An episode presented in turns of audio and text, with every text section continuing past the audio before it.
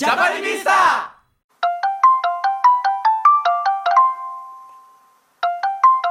もしもーし。もしもーし。お疲れ様です。お疲れお疲れ。様です。いやーちょっと今日はさうん。もう本題からまず行っちゃおうよ。いや本題。見たんでしょ今日は見ましたよ、はい。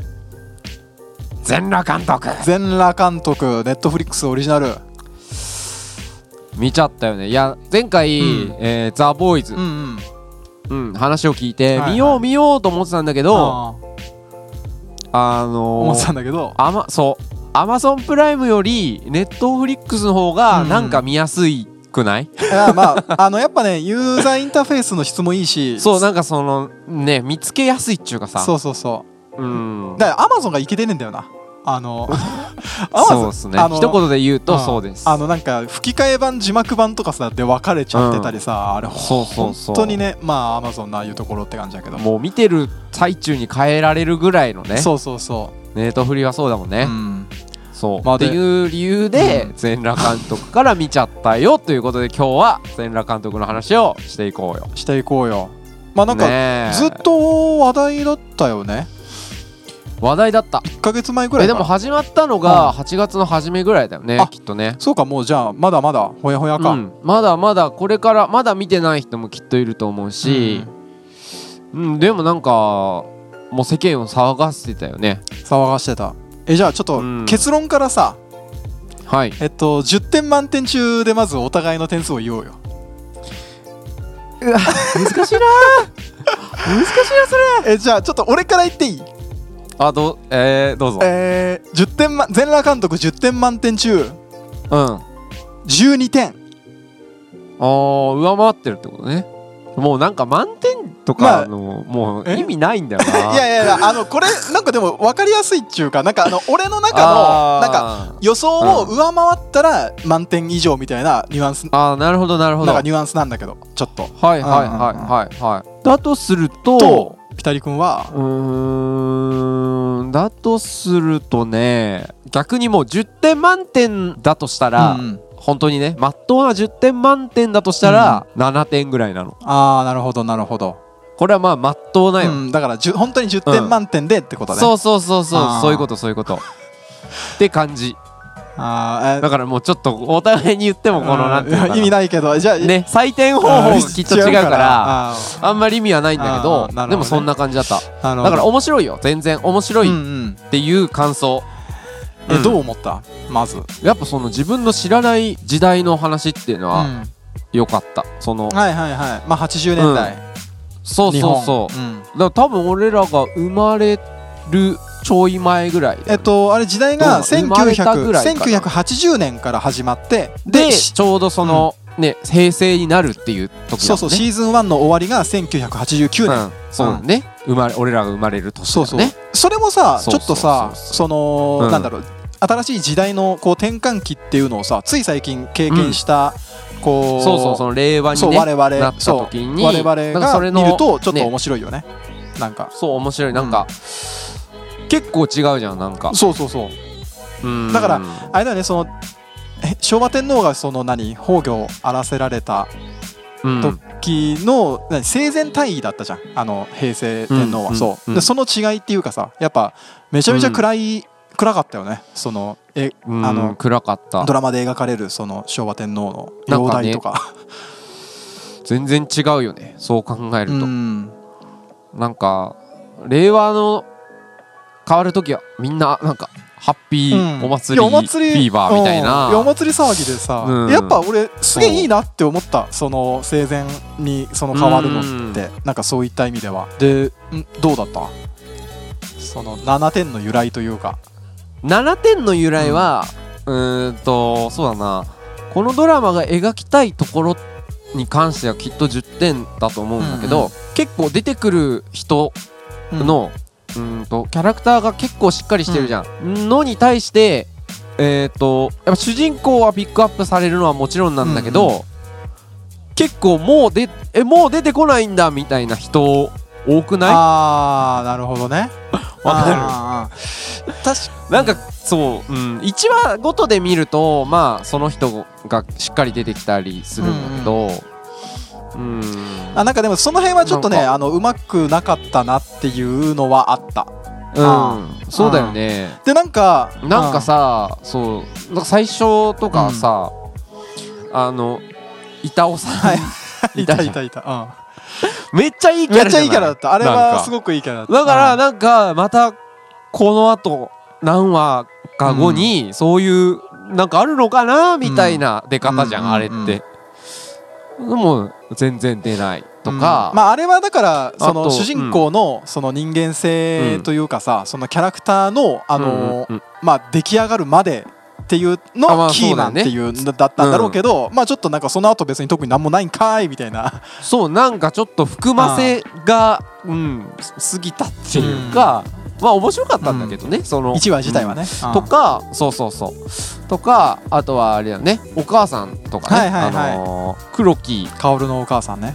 薫のお母さんも、えっ、と小雪ね。そうだうん。小雪だ。うん。まあ一旦こう揉め事をさ、持ってきたけどもうそれ以降なんもないじゃんもう。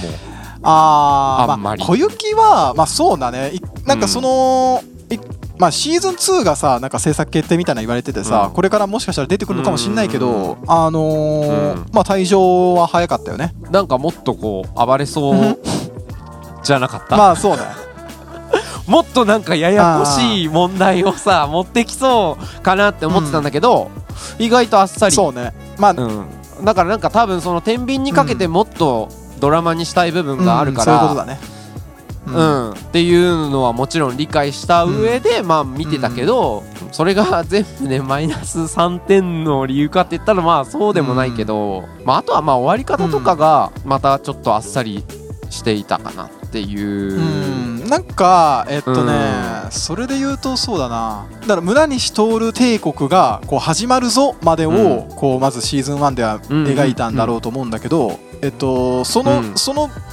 それ以外にも結構そうサブテーマ結構あったじゃん。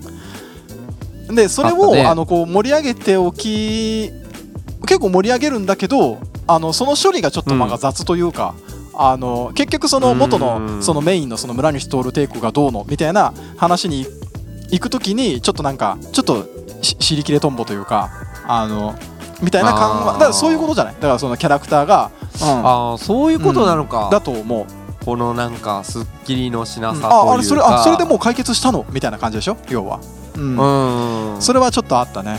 でちょっとなんかあのごめん。あのー全裸監督これどういう話かっていうのをちょっと一旦おさらいしておかない？ああいいけど。ごめん。ちょっとこれ最初にやるべきだったかな、あいやまあそうだね、えっと全裸監督は村西徹っていう、あの実在する AV 監督、うん。あの昭和末期に活躍した村西徹の、まあなんだろう半分電気というか。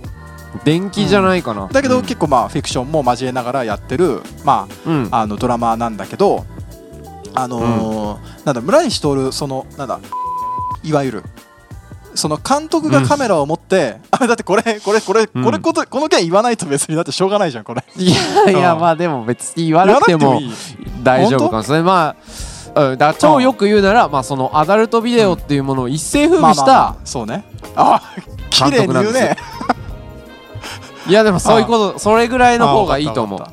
うん。で結構あのーだからダウンタウンとかの番組とか普通にこうメディアにも出てるこうなんか半分もうタレントみたいな人間で、そうだね。でそのなんだろうもう今はあのツイッターでの活動がものすごい盛んっていう人だよね、うん。今も元気にね、うん。元気に熱いメッセージをうん。投稿しまくってるっていう、そうそうそうげん燃えまくってるよね。知ってる？みさフォローしてる、うん。あフォローしてない。あ俺あのなんかロム線アカウントでフォローしてるけどまあ、まあ言うなって感じ、だからなんか最近はさ、あのー、なんだっけ？なんかの展示会がさ、はいはい。中止になったじゃん名古屋かなんかやってる、となんだっけ表現の不自由展みたいなあやつね。そうそうそうそう、それに対してなんか言ってたね。あーまあ村西さんが。その覚悟をすればいいんだみたいな。なんかそういう、えー中止になるかもしれないと思ってるその想像力があったのに、始めておいて何、か言われたらやめるっていうのはそれは覚悟が足りないよっていうほどね。ことを言ってました、でもそれはなんか結構全裸監督見るとあのそういった思想の部分をやったらええやんみたいな部分はものすごく伝わってくるね、まあ、でちょっとじゃあ俺の感じた、まあ、この作品のなんかその言いたいことというかさそういうのをちょっと言わせてもらうと、結局これテーマはクリエイティブじゃない、うんうんうんうん。あの本当のメインテーマは。なんかそのジェンダーとか、うん。その倫理だとか、うん。そのアダルトビデオのその進化がどうこうだとかっていうのは俺結構副題でしかないと思っててこれ、ううん。んであのーだからもうパンチラインはもうクリエイティブってもうこういうことだろっていうことだと思う、ん。なんかその、全裸とかついてるしでなんかそのポルノだとか、うん。アダルトビデオだとかそのサブカル要素に結構目が行きがちなんだけど、そああそれあでもそれは見て思ったよ、その本質っていうのは、結構だから動機ある若きクリエイターが、うん。えっと、既得権益にまみれた業界にこうカウンターパンチを決めに行くっていうドラマじゃん。本質は。うん。ただその主人公にその作りたいっていう動機が生まれたのがたまたまその AV だっただけで。うん。あうんそうそう。そうだから別に AV じゃなくてもあの面白いよねそうそうそう。だからそのだから全てのクリエイターに うん。結構共通するそのエモーショナルな部分っていうのをが一番メインのテーマになってる。でそれを描いてるっていうものだと思う。で、うんあのまあだから広告がさあのそんなにベッドシーンとか裸が出てきますとか、うん。なんか欲望とか本能とかおっぱいとか出てきますとかなんかなんはい。か真面目な人はなんかけしからんと言うでしょうとか。全然そのだからそのあえてそういう過激っぽいそういうワードでそのなんかうん。話題のとか禁断のとかさなんかやっていうミスリードを狙ってるんだよね。その広告がかなり。あなんだろう。タブーとされてるものをこうまず描いちゃいましたっていうところをさ一番広告では押してんじゃん。なんか。でも実際はの主題はあのそういうなんかサブカル的な要素じゃなくてそのククリエイティブっていうことなんだと思いました、この内容っていうのは絶対にこう地上波じゃできないわけじゃん、まあまあまあそうだね。題題材がね。うん。うん。うん。それでまあネットフリで配信するってなると、広告するならそこだよなってまあそうだね。いうのはあるけだからそれで見始める人が大いに越したことはなくって、まあでなんかこう見てみると、あれ、うん。っていう感じかな、普通に意外と熱いじゃんみたいなさ、うん。そう感じなんだそうよねドラマあるみたいなね、うん。まあそうね、うん。まあでなんか結構そのさあのクリエイティブっていうところでテーマがその、うん。だから主人公のその村西徹がさその元営業マンなんだよね、はい。っていうところもあって英語英そう。会話のね。でそのでとにかくさいろんなところにその営業で飛び込んでいくじゃん。なんか俺その姿があのそういうなんかだから営業力のあるクリエイターっていう姿が、うん。結構そのだからいわゆるクリエイターと呼ばれる人種ってさなんか、まあ、引っ込み思案というかさ、まあ、自信自自分に自信がないみたいなさの人って多いと思うんだけど、でそういうクリエイターにはすごい眩しく、あの映ると思って俺は映った。眩し眩しかった、いねあの営業力っていうのは。その行動力というか見習ううんべきとたくころあるよさんあった。だねか。ら、その資金集めとかさあの別に、うん。あんもうねその作れます。いいの作れますっていうさ。でもただ、まあうん。なかなか難しいと思うけどね。あれはさだって自分のいいと思ったものがさ、で売れるっつってさ、でたまたま売れたからよかったけどさ、いやん。そうだよ。っていう 売れないことももちろんあってもちろんあるけどまあ、でそういった意味でまあある種まあドラマというかさまあまあわかんない、うん。だからそのきっとあんなまっすぐにさあの純粋な気持ちで、あの営業というかさだ、うん。気持ちだけでね営業とかやったわけじゃないとはもちろん思うんだけど、キラキラさせてるよね。だからあの題材は AV 監督だけど、そのストーリーとしてはものすごいキラキラキラしてるよね。なんつうか、うん。キラキラしてる。なんかだからであとさその本来もっとさあのうん。ーなんだろう反社会勢力とかもこうとかと結構付き合いがあるとかいうような、うん。その主人公陣営主人公陣営も結局だから、うん。そういうやり取りしてたじゃん。そうだでね。で本来、まあ始まりがねそうそうそう。そんな感じだったね。本来もっとそういうもっと悪い側のはずなのにすごくうん。いいやつとして全員描かれすぎなのがなのがはいはいその本あの一番のメインテーマがそのクリエイティブであるっていう事実を裏付けてると思う。はあ。なんかだからそのうん、悪いやつじゃない。そのだからその熱き心を持ったクリエイターたちとしかとしてしか結構描かれてないっていうかさなんつうか。まあそうん。うんそっちの方面からものすごいスポットを当ててるみたいな、まあでもとにかくでもいいやつとして描かれすぎな部分ない結構主人公陣営。まあ分かりやすくねその対立構造がさ悪いやつは悪いやつ。いやまあなんかドラマだよね。まあまあそうそうそう。ドラマドラマ。まあだから内容は過激かもしんないけどストーリー的には、まあ至ってシンプル。うんストーリー的には至ってシンプルで、あの、うんそうん。なんだろう。め見てて別にストレスはないんだよね結果的に。あとなんか思っ感じたのはあのなんうん。か映してるものがさ本当にこう、うん。ずーっとこう汚いんだけど汚いじゃん、うんなんかもうあまあ時代も昔ってこともあるしあとまあその、まあみんな貧乏だし あの登場人物。うん。でで汚いんだけどでもとにかくすごいこうもう幻想的なほどにこう強烈に計算された色彩？色彩がすごくない？あの画面にさなんかこう、うん。画面の構成がねすごくね強烈なんだよ色のコントラストが。そうとあのー例えばね。そんそこはあんまり注目して見てなかったな。本当あのもう俺は例えば。うんで例えばね、まあ難しいんだけどえっと第1話のまあ、主人公の家の洗面台が、うんうんうん。あの洗面台が水色なんだよ。その水色の洗面台になんか赤い歯ブラシみたいな。だからそのそういったあのー画面の構成物の色彩がすごいビビッと、とにかく、あのあれはねあの普通に計算してると思う。あの、うん、ん。もうワンカットワンカットでもとにかくその飛び込んでくるこの色彩はこれですみたいなのがすごい、うんうん。あれはすごくいいなと思った、うん、計算された。うん。結構美術がだから素晴らしかったね。あーまあですでもそれで小道具とかその美術とかの点で言うとあの、はい。道路の植栽とかあのうん。小道具、その包丁とかあとフォント？広告のなんかあの看板とか多多分架空の看板をこうわざわざ作ってるんだと思うんだけどフォント、うん。それにその看板に使われてるフォントとかで、うん。あの80年代のそのディテールが怪しい瞬間が結構ちらほらあるね。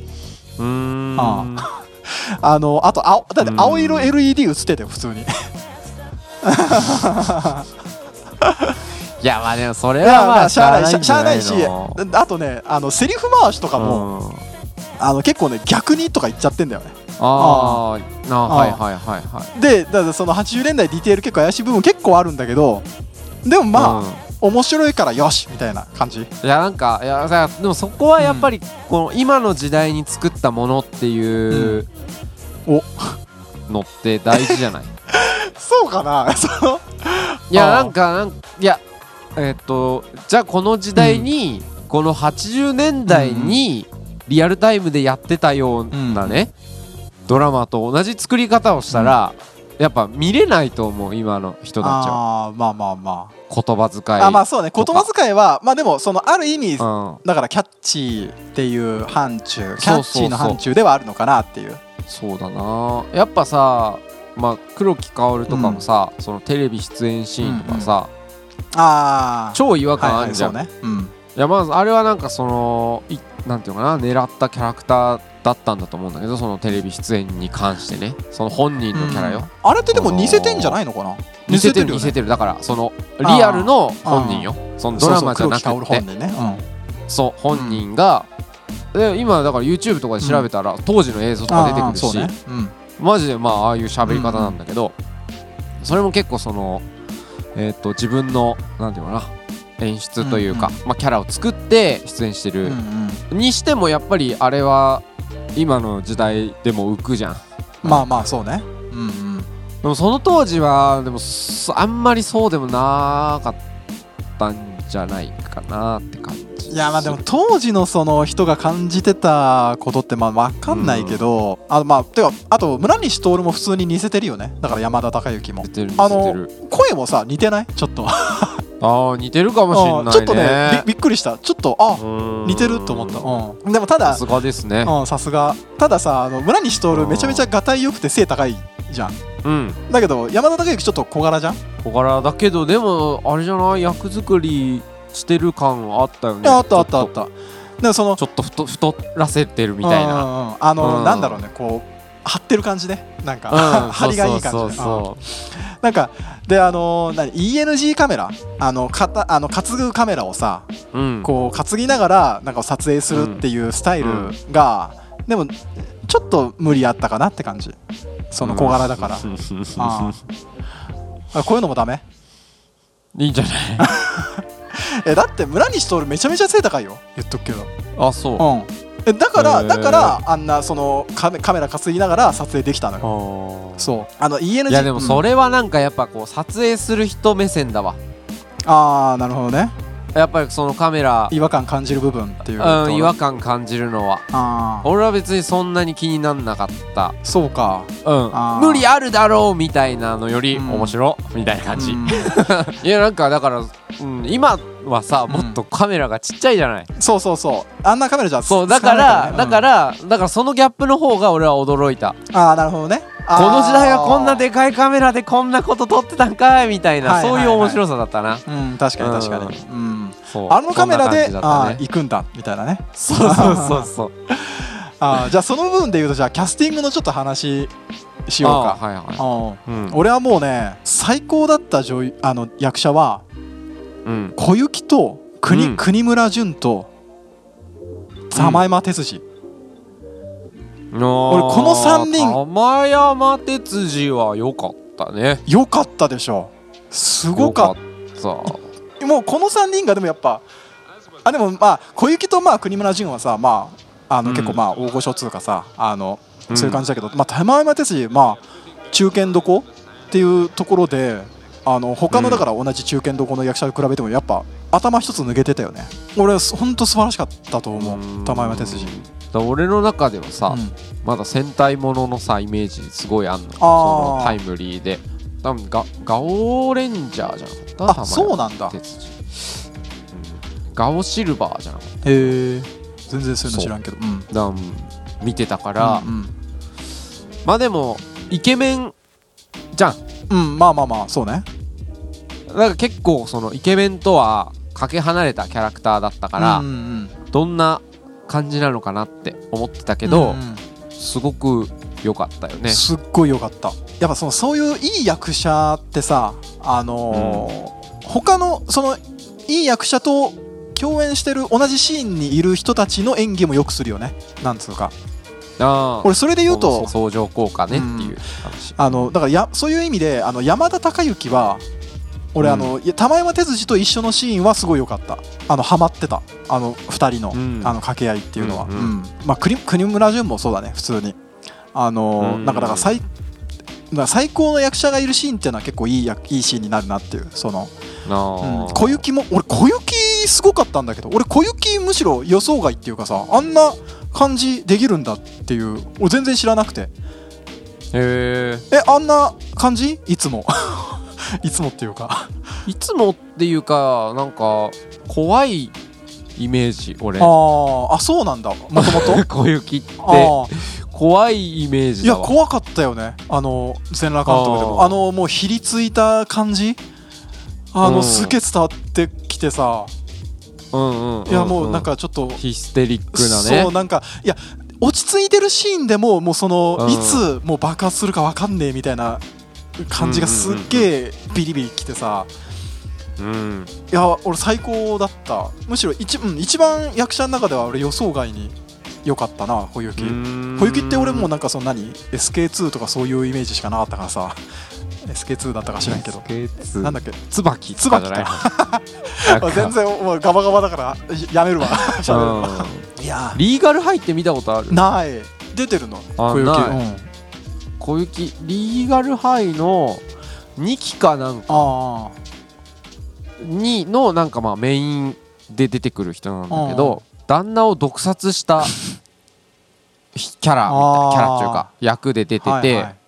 俺結構それのイメージっていうかなんかちょっとこうミステリアスな、はいはい。まあ、何かちょっとあるぞっていうキャラクターね。そうそう。だからなんかだから最初出てきた時からさ、なんか。この人は何かおかしそうだなって感じで出てくるいじゃん。やすごかったよね。俺ちょっとびっくりしちゃった。すごかったよね。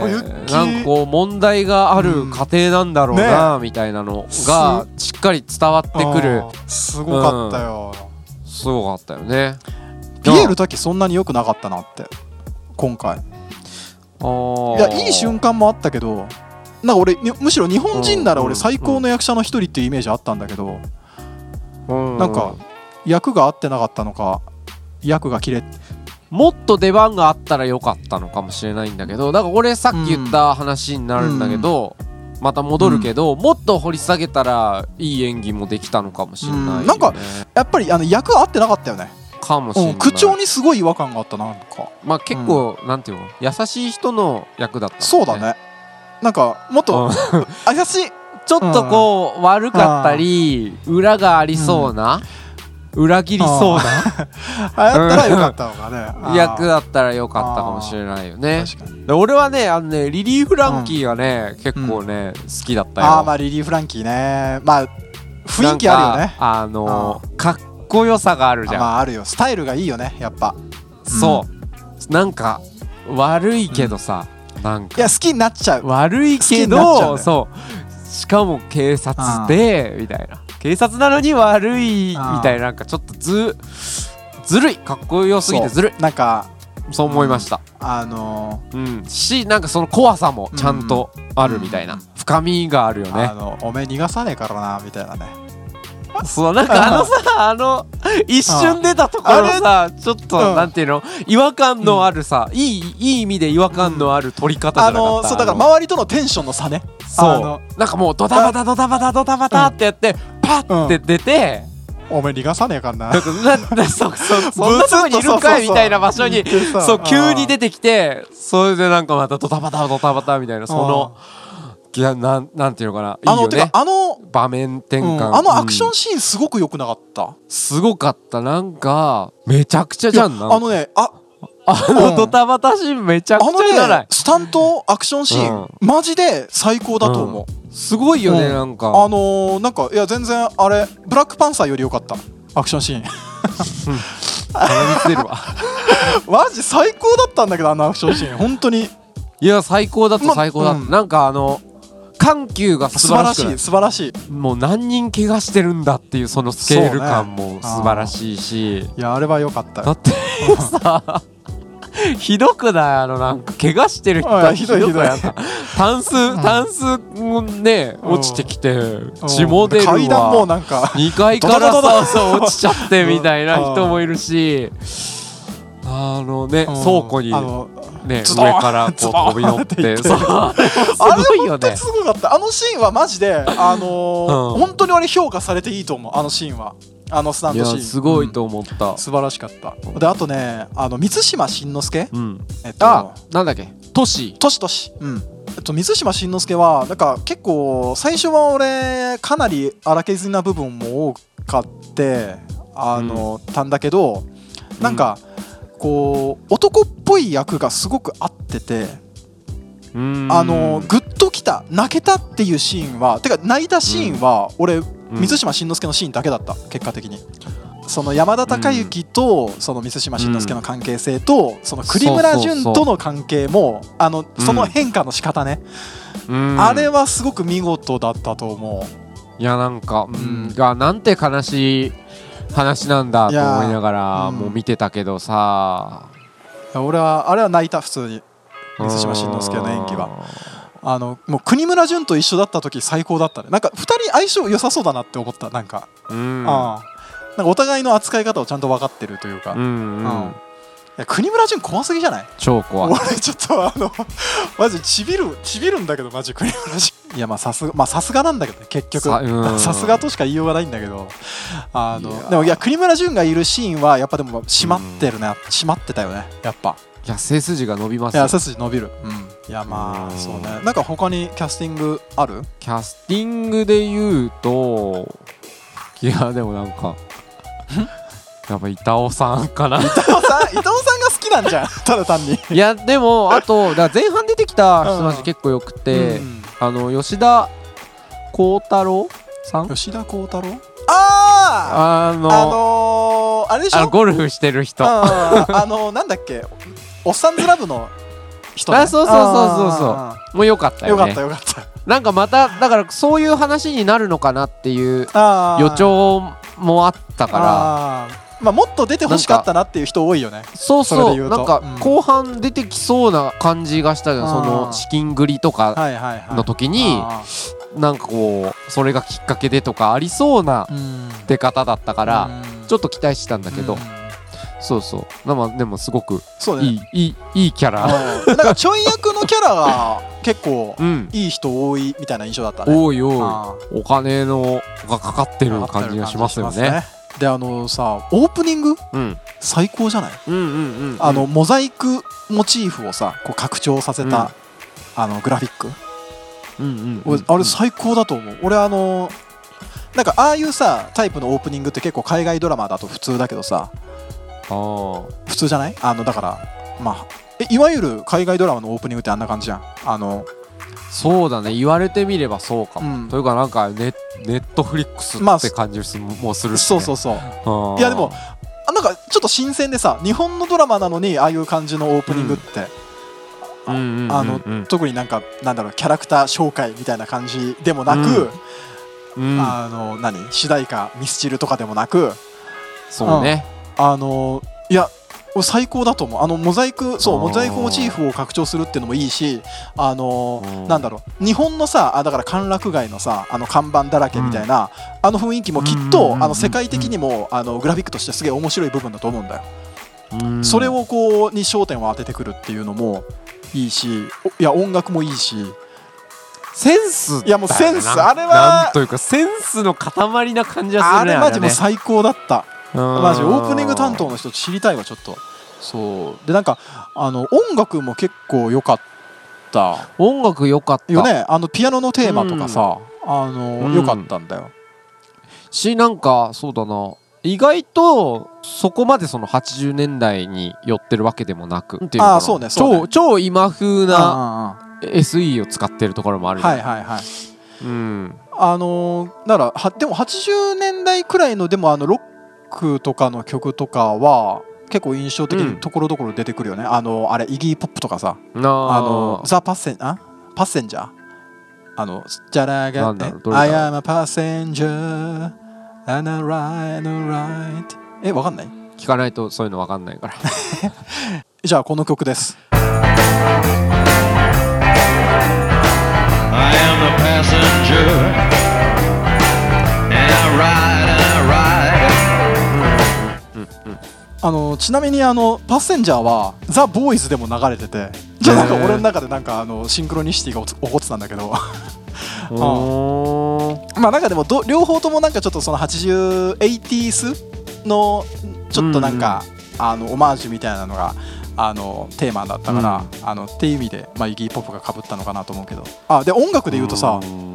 あのジェントル・フォレスト・ジャズバンド、そうだよ もう笑笑っちゃったよね。よ俺なんかあの俺なんかこのドラマ。1話2話ぐらいだよね。ああその結構早めで出た。あ一二話ぐらいかな。うん。あのいやあなんかあのキャバレーみたいなの行くじゃん。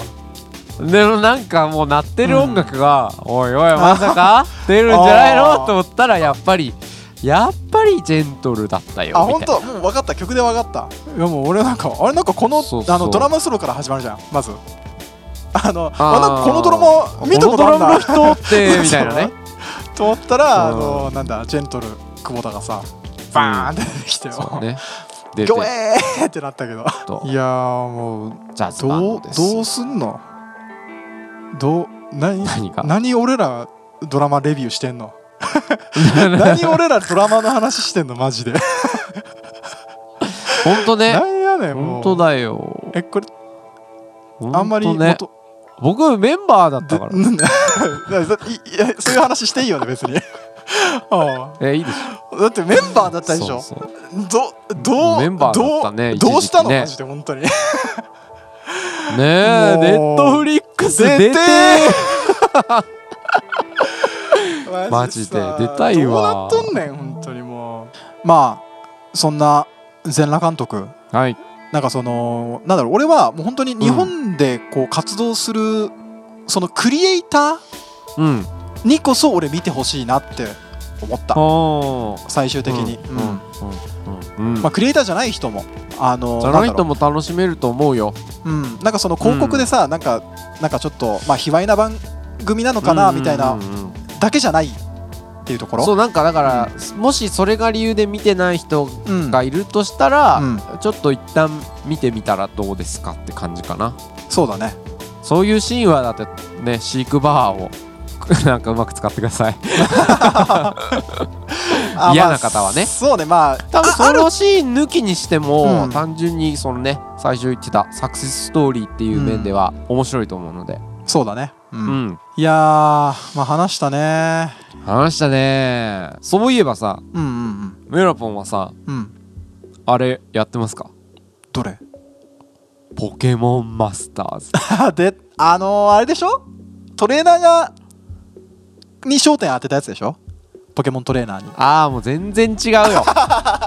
全然違う。違うの？何なの？全然俺ダウンロードもしてないわうーんとねまだ。うーんまあポケモンマスターズまあ確かにトレーナーに焦点を当ててる。うん。とも言うまあ言うかな。うん。えー、とそもそも、ううんん、と今まで出てたポケモンっていうゲームは、はいはい。まあなんていうかな。から、えー、とじゃあポケモンマスターズをうん。なんていうかな。ゲーム性を想像するとまあポケモンを集めてくみたいに思うけどうんうん。それとちょっと違うのがうんトレーナーとポケモンが1セットになってるわけ。あこのトレーナーの相棒はこれみたいな感じ？うそうそうそうそうそう。そあうだからうんとゲーム内の、まあ、ガチャとかもちろんあるんだけど、あうん。それもだからポケモンとトレーナーがセットなのよ。あーなるほどね。え、うん。それはもうだから固定なの？固定固定。うんへ進化とかはするんだけあど、ーなるほど、うんだからもう霞はもうスターミーみたいになってるわけ。なるほどね。まあちょっと面白そうじゃない？あーまあうんまあ気に入らねえけどちょっとまあ面白そうではあるわ。でしょ？あ、まあ、でだってさああだってあの、うん。ジムリーダーとかが出るわけでしょ？出る出る出る。でそれで言うとさ結構まあ、うん。結局このジムリーダーはこのポケモンだよねってイメージは確かにあって、うんうん。うん。まあそれで言うと確かにまあいいのかって感じはね。うん、うん。うんそれで、うん。えっ、とまあ3人でパーティーを組んではい。普通にこう今までのポケモンとかと比べると戦闘とかかなりシンプルなんだけあどあまあそのシンプルさがえっ、とまあスマホゲームにはちょうど合ってるのかなっていう感じかな。うーん。何より僕が思ったのはゲームをやってみて。うん。ポケモンマスターズやってみて思ったことは、はい女の子が可愛い。い 可愛いんじゃん。やびっくりするよ。本当に？すごいね可愛く作ってある女の子。そうか。まあグラフィック的にもちょっと今までのポケモンとは、うん。か可愛さがちょっと違うぞと。可愛さがなんか違うね。うん。でなんかちょっとなんかポケモン好きがシナリオ作ってそうっていうかなんていうのかな。あーあ分かってるってこと？なんかそのちょっとした小ネタみたいなのがはいはい。すごい面白くて、へえ。なんかさ渡るがさ出てきてさ、うん格闘家がなんかにさうん。うん破壊光線をするシーンみたいなのがあるのよ。へえ。金銀。金じゃない？金銀じゃない？金金銀じゃないその感じ、うん、でなんか出てくるよね渡る。あ出てくる出てくる。それのオマージュみたいのがあって。へえでなんか今回のそのジムリーダー以外にも、うん。まあ、モブキャラとか出てくるの短パン小僧とかさはいはいはい。うんうんミニスカートとか、うんうん。そういうのが出てくる中に、まあ、その格闘家みたいな。はいはい。格闘王みたいなの出てくるんだけど、空手王じゃない、うん。なん空手王か,、なんか破壊光線だけは怖いんだよみたいな話してたりとか、へー。なんかそういうねなんか分かる人にしか分かんねえようなへー。ネタとかを結構使ってる。メラボンはきっと好きだと思うなんだよまた。ちょっとちょっと面白いと思うと思うよ、うん。また増えんのかよ俺ゲームも。うたくさん。あのね、うん。全然ねポケモン GO より面白いと思う。あまあポケモン GO よりはいいのかもね。間違いなく面白いと思った。なるほどね。いいよね。えでも結局さあの、うん。だってトレーナーに焦点を当ててるっていうところでさあのなんだろう、うん。ポケモンもうマニア向けじゃん。だってそもそも。言ったら。だってポケモンプレイした人向けでしょ？もうもはやうん。逆に。うんだから俺って結構構まあメインターゲットっちゃメインターゲットなのかもね。俺みたいな人間は、ポケモン。そうかもしれない、ね。うん、なんかそのポケモン GO にと相入れなかった、なんか悲しいモンスターみたいな、うんうんうん。あの俺みたいな客を あのターゲットにしてる気がする。なんか聞く。あじゃあもうもう一押し、メラポ もう一押しすると、もう一押しすると今回、うん。ゲーム始めてさ、はい。毎回ポケモン始めるとさ、まあ、君の名前ははい。何？みたいはいはない。シーンあるじゃないはいですか、今回はなんと、うん。それを何？言ってくれる人ね、はい。ポケットモンスターポケモンみたいはいはい。な言ってくれる人が、グリーンなの。ええでこのなぜグリーンかっていうのを、なんかいろいろこう考えてる人とかももちろんいて、うん大木戸博士の声優さんがさ亡くなってしまったじゃないそうだね。うん。だから、大木戸のその意思を継いで、うわうわ。グリーンが説明してくれてるんじゃない？みたいな考察をしてる人がい鳥て肌が立ってしまった。メラポンやろうぜ。いやろうぜ。ちょっとね鳥肌は立っちゃったよね、ういやーちょっと好きだわでしょ？でグリーンはねピジョピジョットとかじゃなかったかな。あー出た。ピジョットが、うん。まあ、グリーンもいろいろいるけどね。まあでもピジョット、ね。まあ、ピジョットはピジョット。まあいろんなしかな。そうかい。そう。そういうそんな小話も入れてみて。ちょっと揺れたんじゃないかな。あー。まあとりあえずまあインストールはじゃあしようかな。はいとりあえず。すっげえくくっそ時間かかるから、じゃあ寝ながらやろうかな。うん、寝ながら起きたら始めてみて。はい。わかりました。はーい。じゃあまあ今日はそのぐらいかな、そうだね、はい、はいじゃあお疲れ様でござんした。お疲れっす。じゃあまたね。お疲れ。うん。またね